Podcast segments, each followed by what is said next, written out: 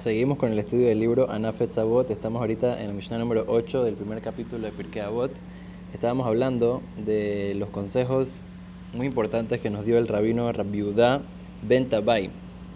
Dice, primero que todo, había dicho, Altaz atzmeja que dayanim, que no te hagas como la gente que distorsiona el juicio. Y sigue diciendo, para los eh, jueces, dice que Sheyu Baale Adin Omdim Lefaneja Yu Beneja que Reshaim. Cuando están los dos litigantes frente al juez, tiene que verlos a los dos como si fueran los dos culpables, como si fueran los dos resha. Pero cuando Niftarim le faneja, cuando ya eh, termina el juicio, entonces, que que. Si ellos reciben el veredicto bien del, del, juez y todo, entonces los tienes que considerar ya a los dos como tzadikim, como, como si los dos son justos. ¿Cómo así? Al principio el juez tiene que ver a los dos como que si tal vez los dos, eh, alguno de los dos tiene la culpa. Y si no los ve así, entonces eh, tal vez va a ser un, juicio, no va a ser un juicio imparcial. Tiene que ver a los dos de la misma manera.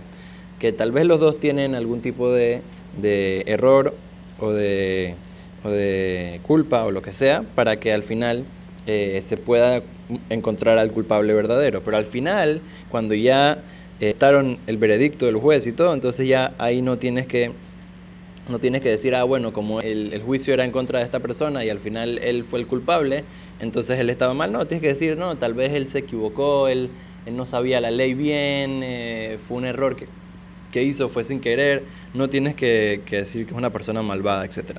Ahora, hay un cuento muy interesante con un gran rabino que se llamaba Harabzev Wolf. Em, era un gran rabino en, el, en la ciudad de Bialystok, en Polonia.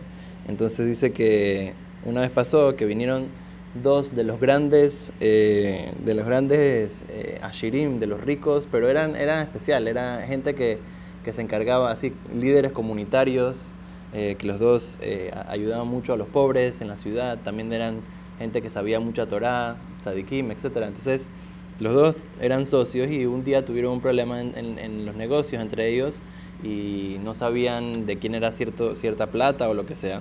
Entonces, ¿qué pasó? Fueron del rabino y normalmente a ellos los trataban con mucho respeto el rabino y todo, porque eran gente muy importante en la comunidad. Pero en ese momento, cuando entraron al juicio, el rabino ni siquiera los miró. O sea, estaba en, una cosa muy seria, se puso el talita en la cabeza y les preguntó qué venían a hacer eh, cuál era la, eh, quién, era, el que estaba diciendo eh, que le debía plata, que no le debía plata. Entonces ellos como que se estaban en shock de que el rabino no, les dio el, respeto que normalmente les daba y no les dijo, ¿cómo estás? normalmente los llamaban a ellos Rab Zimmel, Rab Kupel, los llamaban así con honor, con, con cabot, pero ahí no les dio el cabot y no les dio el cosa. Entonces estaban, no entendían qué estaba pasando.